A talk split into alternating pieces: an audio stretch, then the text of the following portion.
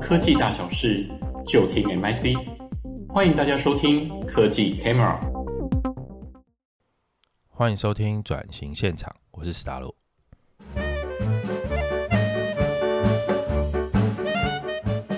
一九八四年，嗯，我应该三岁了哈。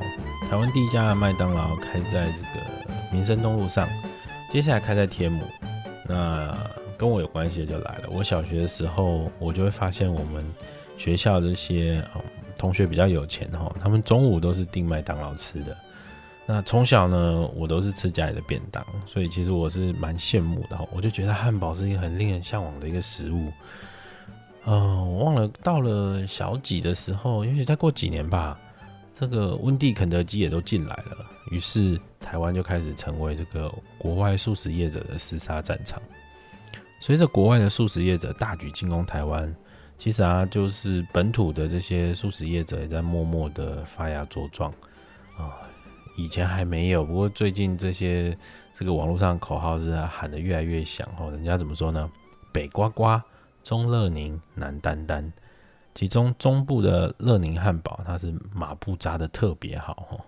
乐宁汉堡在九六年的时候创立，现在啊在嘉义。台南、台中、台北，总共有九家分店，还有一间专门的烘焙坊，就做他们这个汉堡用的面包。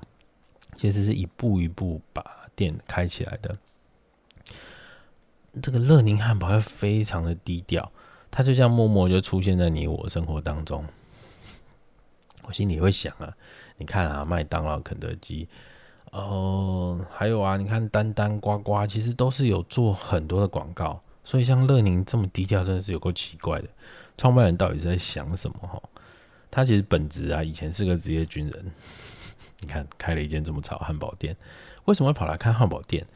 开的这个汉堡店又这么清新健康又文青，你知道吗？这个在现在是还蛮主流价值，形象也很政治正确。可是你去想啊，他十多年前就维持这样的一个形象，到底？在那个时候，消费者其实不太能够理解的时候，他该怎么办？这个创业失败的时候，他该怎么转型？这些问题我真的很好奇。创办人叫做陈永忠啦，还有他妻子安妮塔，呃，我们都叫陈永忠叫 YC。YC 就我刚刚说的，他是个退伍军人，在部队服役的时候认识了现在妻子安妮塔，之后两个人决定在三十岁那一年回老家回嘉义，哎，创了业。其实他那时候心里是充满梦想的，就想要把新鲜的食材送到嘉义的乡亲面前。刚好安妮塔职业是个营养师，所以呢，就是简单的食材要不简单，要好吃，要信任。这个信念当中，他们其实先做了一个这个蔬果行，然后中间经历了很多故事哈，他最后变成了乐宁汉堡。那要维持这么美好的信念，到底该怎么不断的转型？而且不转型的过程当中要，要又要维持这么清新健康的品牌形象？我们来听听 YC 怎么说。你的创业项目是乐宁汉堡，然后对这个汉堡，它中间是什么样的一个过程？应该是说，我觉得，呃，为什么讲汉堡这件事情？我觉得应该有一个更前提，就是，呃，我的，譬如说，我们大家可能知道说，乐宁就是最重要就是那条短裤。OK，对对对。那为什么是？对，为什么是短裤呢？嗯，哎、欸，我每次说这个叫做台面上的答案和台面下的答案，我都讲，都说都说，都讲。OK，那个台面上的答案就是，因为汉堡真的不需要太拘束。嗯，哦，如果那不像吃牛排，然后是什么左手拿刀还是右手拿刀啊？对对对对，哇，这是很复杂一件事情。嗯，那吃汉堡就是，我就说吃汉堡，一定第一个一定要把它压扁。嗯，很美式的吃法。对，让让它的这个就好像吃本丸嘛，吃吃那个饭团，一样，就是让它变成一家人。嗯，然后不计形象的大口吃，我就说这是吃汉堡最标准的，就是压扁。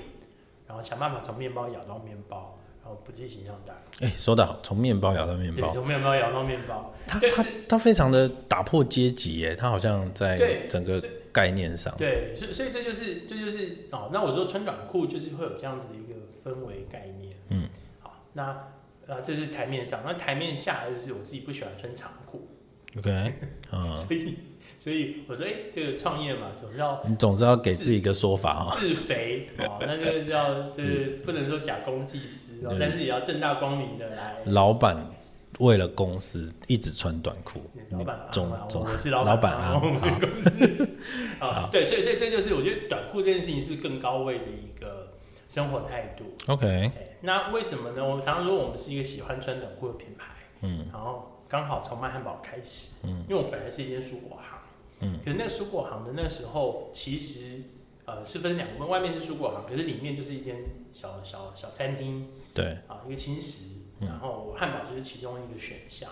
它是卖最好的吗？当然，嗯，OK，所以在那个时候的餐点选项里面，汉堡就卖最好。对，然后我自己又就是我很喜欢这样的一个呃生活的氛围，嗯，那刚好就可以透过汉堡吃汉堡之间这个这个这个。方式这个食物去体现穿短裤的这个生活。听说那个时候是在，据说是嘉义小天母的一个社区嘛，嗯，对对，就是那个区块在卖卖蔬果行。我可以理解是比较洋派的人在那边刚好看到有这么啊 fancy 的汉堡，所以喜欢点。是你们那时候呈现的餐点这样吗？应该是说，因为我们哎，我跟我们。我说我是乐柠的老板昂嘛，嗯，对，我们没有老板娘，我们只有老板的娘，对，跟老板还有老板啊，对对对对，就是我宝妹她本身是营养师，对，然后她这他妈太奇怪，你知道为什么吗？我我之前有在北医见过课，然后我们接触很多营养师，嗯，营养师根本就是我们厨师的敌人，你知道吗？就站在对立面的存在，就是。哦，我必须要诋毁一下他们，快把我气死！我们永远在帮人家设计餐点，不管是帮医院做扛哨还是怎么样的时候，我都说你们营养师设计的这个啊，营养是没有问题，会照顾到病人的生理，但是我们可不可以照顾一下他们的心理？哎、欸，好，来，我就跟你讲我宝贝的那个那个初衷。好，好，那当然一开刚刚说我们就是蔬果行嘛，我们就那时候就想要说透过蔬菜和水果，这真的是。我们大家最容易忽略的东西，然后用蔬菜水果来做餐点，嗯，那汉堡就是其中一个品项。那后来当然因为蔬果行的这个经营形态呢，就叫好不叫座，嗯，那那后来我们就呃就赶快转型，就把汉堡放大。他一定有一个什么东西去告诉你，就是你你转型一定有个方向嘛。我乱说，它可能变成玄物店，它还可能变文具行，就是。那个状态是否当地这个社区为主？我可以想象。那为什么是你着眼的是转到汉堡店？它一定有什么营业数据告诉你的吗？对啊，很、哦、很科学的事情啊。好，对，然后就是汉堡就相对来讲更受到大家的喜欢。是，对，然后我们就这个很务实的，就从从从呃蔬果行兼这个。小餐饮，嗯，轻食的空间，然后转成以汉堡为主的为主力，对，专卖店这样子。那那个时候，宝贝是说，基本上，呃，就就营养的角度来讲，其实有有两个事情。嗯，请说。两个事情，两两个事情是呃，会大家会重视的，一个叫热量，热量，对。然后他每次开玩笑的讲，会说，哇，这个。要就是一个人，你看一个正常人，然后一天到晚是一千八、两千四、三千二。那个青少年啊，现在没有三千二。其实其实那个那个那那个那个控制，你不要说我每天都三千二，哇，那个一定是。那个就会胖啊，对变啊就会高嘛。对，就是一定它它是有一个，就是对正常人讲，你你多吃一点，少吃一点，然后其实它的影响并不会那么明显或者立即，然后它是持续的。那你。那另外还有一个，就是你要去知道真正要吃多少热量，这在一般的务实食物上面也是有难度，除非每天就 seven 全家翻开一看都在算嘛。对，但是除了你不要每天吃这个之外，啊，我们一般人要去知道说吃多少热量，其实是有难度的。就是那个查是一定可以查得到，但是毕竟没有人会这样做。No、会会比较会比较复杂一点。然后他他他就说，那反而有另外一个东西是大家会常常会忽略的，叫做均衡。哦，你讲到一个点呢。对，宝贝说，对，哦，这个到底有没有吃五谷根茎？有没有吃蛋豆鱼肉？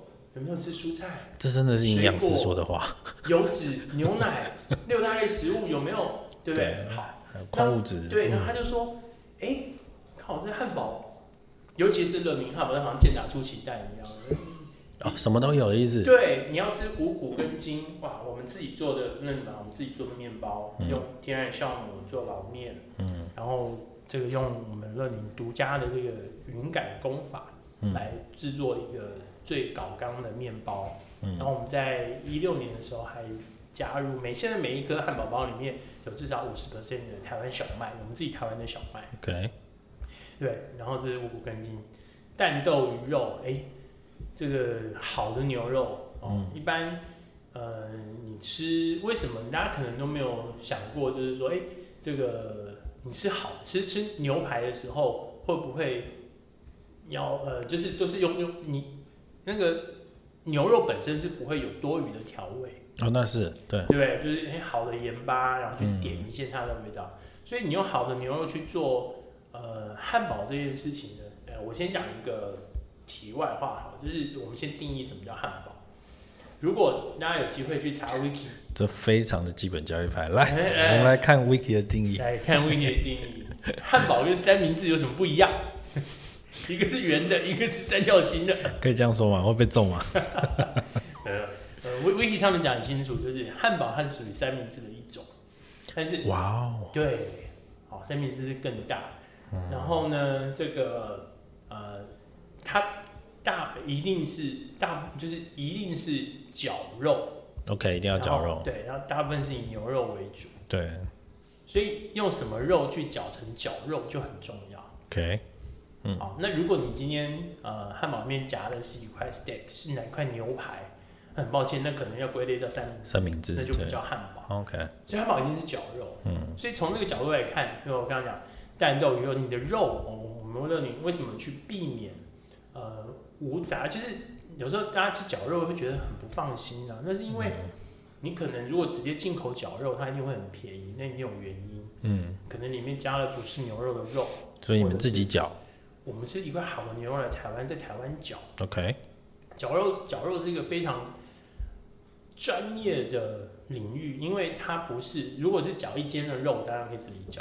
绞肉有很大问题是空气会进去嘛，空气就有细菌的问题嘛。哈一个是空气，一个是肉本身的菌素，那一个是环境。嗯，那整个的环境，因为你一定是在一个非常低温的状况下去把肉绞绞绞绞完绞肉以后，你还要再。进冷冻，结束冷冻，所以它整个的工序是非常非常专业的。嗯、所以我们那个真的没有办法自己，而且量非常大，那个没有办法自己做。但是一定是我们是专业的工厂来协助我们把这一块做好，在台湾做。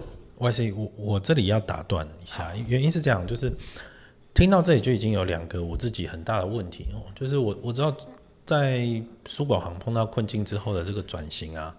它会有，它会有很多考量。OK，选了汉堡这件事情可以理解，因为它是销售额最好的，嗯、似乎也是最有潜力的。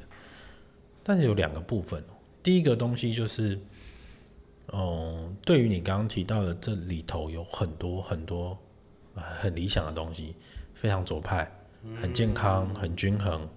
但是这件事情啊，我自己有一点点疑问，就是他在嘉义 work 吗？所以。所以我常常就说，呃，我们就是做不到就做不到。OK，这个这个这个，我每次这个叫做免责声明啊，就是说，哎，千万不要认为乐宁是乖宝宝，是模范生，怎么真的不是？不是我的意思，说在一开始哦，来，哎，因为做不到做不，所以我们一开始的时候，我们只能那个时候，我说这个就好像一块块拼图。OK，我们花了十五年，二零零七到现在十五年，已经第迈向第十六年了。就是这个这个拼图呢，透过时间的累积堆叠，让它每一个时间点，我们都有个里程碑可以去把它拼凑起来。像一开始我们拼凑什么东西？我们拼凑就是无杂肉的牛肉。我们一开始的、哦、一开始是追求这个，就是、就是这个无杂肉牛肉。对，那然后无杂肉牛肉这件事情，当初在嘉义的市场反应是好的吗？好啊，就是真的，大家可以吃到肉原那个原食原味的概念。哦，这是一个很重要的一个一个呃重点的。他坚持，他对当时的你们这个团队来说是个很大的鼓励吧？是啊，是啊，是啊。等于是说，嗯，可能很多人那时候还对于肉就是会有，尤其是绞肉这件事情，我刚刚讲说，哎、欸，就是用什么肉去绞？对。然后用用不是肉的肉或不是牛肉的肉，你绞进去一调味，哇，那可能就很不能够让人家放心。可是我们一开始的时候就坚持。不能有杂肉，一定是百分之百纯的牛肉。你还记得那个时候搭配的生菜跟酱料是什么吗？那时候的生菜就是很普通的美西，我去美西。嗯、然后酱料呢？酱料甚至那是不是现成的酱料？我已经有点忘记了。是美乃滋吗？是白醋吗？白醋。是你们的白醋吗？这是我不是加一个白醋，那个还是美乃滋是。外就是国外无糖的那种，对，跟跟嘉义的北投是不不太一样，比较甜。对对对。那那时候我们就完成两个嘛，一个是无杂牛肉，一个是这个呃果汁。好，其实我们从来不使用浓缩果汁这件事，从一开始到今年。哎，我问你哦，你们是怎么抵抗这个更大利润这件事情？我可以理解，你看哦，嗯，假设我换了十 percent 猪肉，十 percent 的鸡肉。或十 percent 其他部位的肉，我的成本 cost down 是实打实的，而且我说实在话，我认为你的酱料或者是其他部分去做一些 cover，客人是吃不出来的，这是一个哈。嗯、第二个部分，比如说这个东西的口味啊，它是它是很外国的，好，它是很舶来，它如果开在新义区，开在天母，我觉得是 work work，因为那边美国很多。嗯、但是你开在是嘉义，第三件事情就是说，在这样的前提之下，你卖的好，那。为什么你们选择的是，就是去卖呃新鲜果汁，而不是去做 cost down？我觉得这有几个点哦，一个是，是我觉得是一一个是从起点和终点的概念，OK，就是到底是要从起点开始跑，还是从终点往后退？什么意思？嗯。做生意，经济学都有一个叫定锚嘛，定锚效应。对对对对，对，那个锚到底定在那边？我们如果去接受这个锚，那就好像你接受这个终点。那个是对消费者来说嘛，有一个定毛。对，那个毛消费者啊，对，跟谁比？今天市场上是大家怎么去看待这件事情？那那个锚定在那里，好，那大家都这样做，所以我也要这样做。那做了之后，好，那后面就是减法了。然后开始要怎么样才能去符合这个毛的一个规范？嗯，它的它的价格，一般那个毛会是价格。对。可是还好，我们真的我们自己本来就没有什么做生意的经验，那这样子的一个初衷或者是过程，就让我们，而且一开始我们也不是要卖汉堡这件事情，我们就是从蔬果行的角度开始，所以那个时候就只是想说，我们要如何把一个好吃。就就是蛮想说，照片不会骗人又吃得饱的汉堡做出来应该要怎么做？嗯，所以它就有点是像从起点开始往上去堆叠价值，你价值堆叠的最多越多了以后，你反而会回馈到会回馈到一个合理的价格。你看啊，他这件事情，我相信你们在开蔬果行的时候，应该就是这样子的做人处事的概念。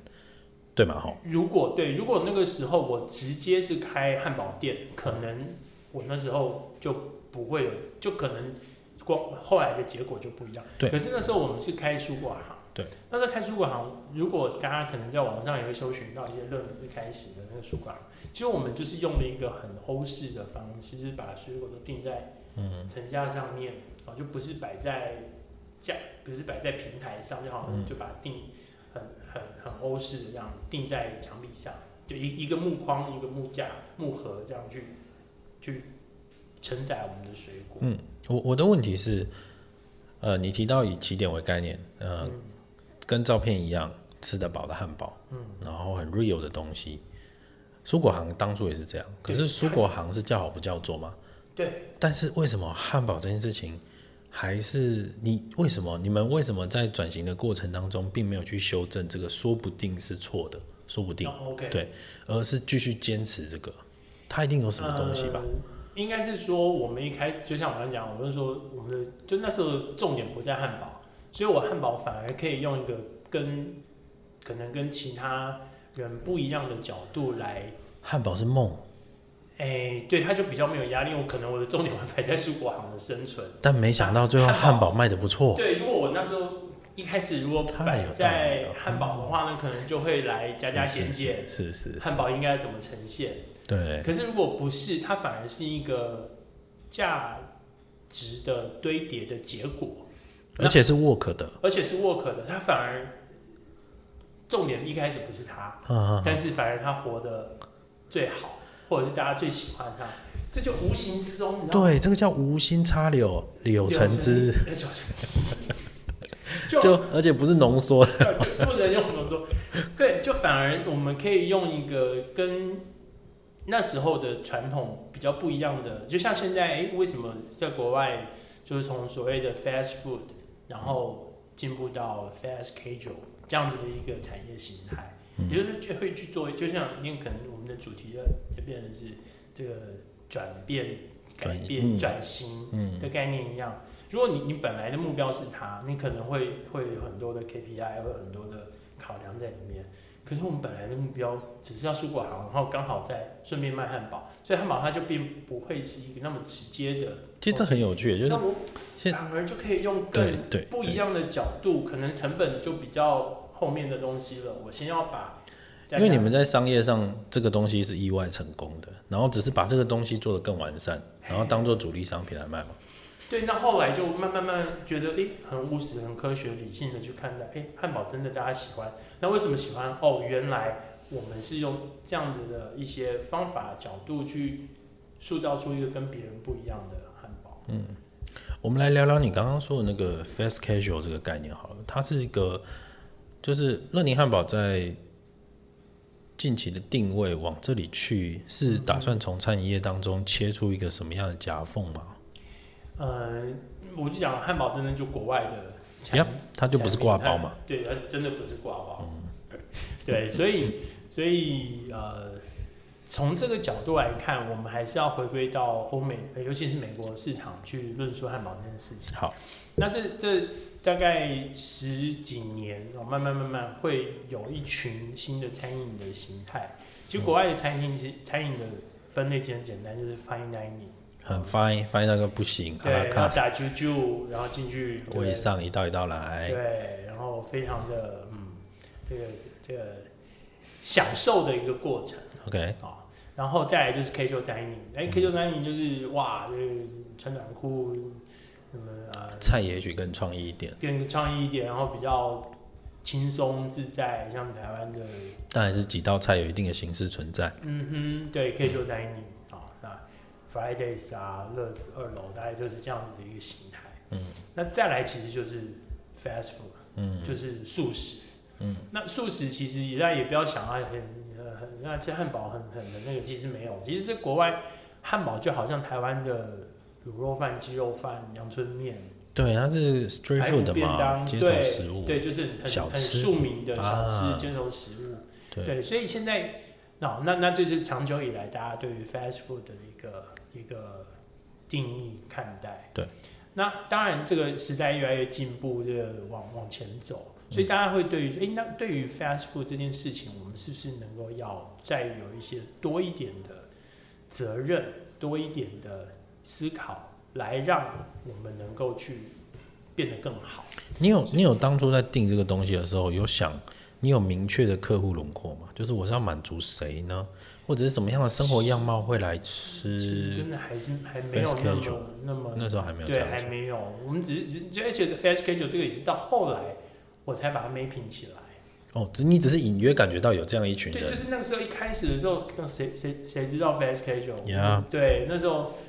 根本不不晓得这样子的一个一个国外正在发生这件事情，嗯，对，只是刚好我们走的这些，因为 fast casual 就第一个，它就是要呃去呃调整这个用餐的氛围，但它的形式，所谓 fast casual 就是我用 fast food 的 business model，嗯，形式，然后去柜台排队点餐结账，你得到的服务是 fast food 的服务。呃，用餐的方式是 fast food，哦，用餐的方式是 fast food，对，但是你的呃 quality，这个品质的部分，比较就是餐厅的品质，而不会有一些取舍，有一些为了这个你要为了 fast 而牺牲，对，而而去牺牲很多的方方面面。对，逻辑是这样，所以像因为国外最有名的可能就是呃一些代表性的 Shake Shack，嗯，然后 In and Out、Five Guys，嗯嗯对，这样的汉堡店它就传统跳脱于传统这些几几大的传统素食，对，那就有一个新的，那提供品质好一些的餐饮餐饮产品，产就是品质是餐厅的品质，但是我的方式还是素食的方式，嗯，所以它价格就是比素食高，但是就没有像餐厅那么。来的更更硬，这个切入点啊，就是当初转成这样子的状态之后，你们店有因应店的形态，在其他部分有因应这件事情去做一些改变吗？其实，当然我刚我刚你刚刚讲说，其实转，其实我们说实在我我们没有转，其实我们就从头到尾就是、哦、一直都是这样子的，就是就一直，比如说对于一开始我刚刚讲那个拼图嘛，对对，一开始就牛肉蔬呃。果汁就是果汁，没有没有浓缩果汁。那后来，比如说我们二零零七，然后二零一零年，我们就开始自己做自己的面包。嗯，但那时候也没想过为什么要做，我们只是希望说把更好的责任、更好的食物，能够透过乐柠自己的。我们一开始我们也是用比较传统的那种酵的面包，酵的面包。对对，那。但是我就讲说，哎、欸，总有一天我们要就那个拼图要拼得更完整，做得更好。是，所以我们在后来在二零一零年，我们开始自己的天然酵母老面，然后自己做。可是，在零八零九年的时候，我们就呃有一个过渡时期，我们就请了嘉义很有名、很老字号的一个面包店来帮我们代工做乐宁的独有的面包。嗯、我们没有办法自己做，但是至少我们先不要跟别人一样。OK，就目标很明确，但是都是有过程。自己都做不到就做不到，但是做得到，我们真的希望拼了命也要做到好。我我我看到的是一个很内内在的驱力。嗯、我想我想问一下，在当时是不是也有一些外在的压力或者一些什么 trigger 的事件，去让你们决定去做这件事情啊？嗯，因为我我觉得这是个。好问题，因为我觉得并没有什么 trigger，OK，并没有一些啪，或者是哎要我们必须要去做。可是那时候就很很很笨，不是很就是很很单纯，就是哎我就是要去走差异化，我就是要走就是品就是产品的差异化是很基础的一个一个论述一个门槛。但是我们因为我们的出发点是蔬果行，所以我们一开始就有一点点差异化。但这些差异化。带来的都是成本的增加，哎，所以我们一开始的那个价价格就不是别人卖的价格。OK，哦，嘿，就是我让如果我们一开始就我说一开始如果就变成汉堡店，那可能就会跟大家就会有一些呃比较，或者是有有一些其他的因素要去一起做考量。可是我们一开始汉堡并不是主力，所以我们反而会比较有空间去。去去论述牛肉，去讲饮料，然后后来、欸、后来自己做面包，嗯，对。可是到后来慢慢慢慢变成以汉堡为主体的时候，我们前面这些累积的就变成是哦，原来这些东西反而真的是对的，是应该的。然后在这样的基础之上，我们又再去就去增加更多的一个责任，或者是那个拼图。嗯，嗯，比如说我刚刚讲，哎，一一零年自己做面包，然后呃一三年我们呃开始有这个柠檬汽水，哦，那那个时候因为你看那个汉堡店一定会有可乐，可乐对，可是我们那时候就是都有哦，就是有可乐也有雪碧，但是也有一款是我们自己用，还记得我们是蔬果行嘛。所以用果汁这件事情本来就是 DNA 的一部分，对。所以那个时候我们就开始就开始有开发，应该不是一三一二一三的时候就很前面开始开发有自己的汽水，对。我们用真正的柠檬来做一款我们一直卖了，现在就算起来快十年的一个青柠微泡，嗯，对。然后后来你看这也是一个过渡，到一开始是有可乐、雪碧，然后有青柠微泡。到慢慢慢慢慢慢的到现在，我们已经有超过八成的门市已经没有可乐，没有雪碧了。对，对，我们完完全全再去放大自己做汽水这件事情。我们用柠檬，用胡萝卜，甚至像季节会有黄橙，会有柳丁啊。我们曾经还用生姜，就真正的 Ginger Ale。怎么办？好适合调酒，很很酷啊！就是，但是这就又回归到宝贝刚刚一开始我们老板刚刚讲的这个均衡。OK，蛋豆鱼肉，嗯，还有蔬果、蔬菜，对不对？真的照片不会骗人，因为蔬菜不是装饰品。然后我们今年二零二二年最重要的这个里程碑，就是把所有的蔬菜换成台湾自己本产的水跟蔬菜。对，这又是一个很大，我们克服了物流、冷链、仓储、生产。储存，然后一直到这个呈现的这个方式，完全克服了。我们现在有十三间门市，十四间门市，全部都是用台湾自己的水跟蔬菜。水果最难的水果，我们说均衡，就是你都可以，但是水果最惨，所以我们把它变成饮料。嗯，刚刚讲有有青柠的微泡。冬天有黄橙的味道，我懂你意思了。对，然后油脂，油脂是好东西，但是不要不是拿来喝的，是就是它是一定要有。然后牛奶、cheese，嗯，你看一个，尤其是乐柠汉堡的一个这样子的套餐的选择上面，真的就很容易能够去达成均衡的这件事情。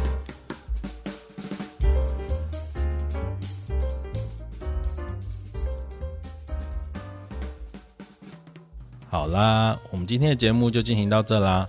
如果喜欢我们的节目，欢迎订阅、按赞、留言，还要给我们五星评价哦。我们下次再见啦！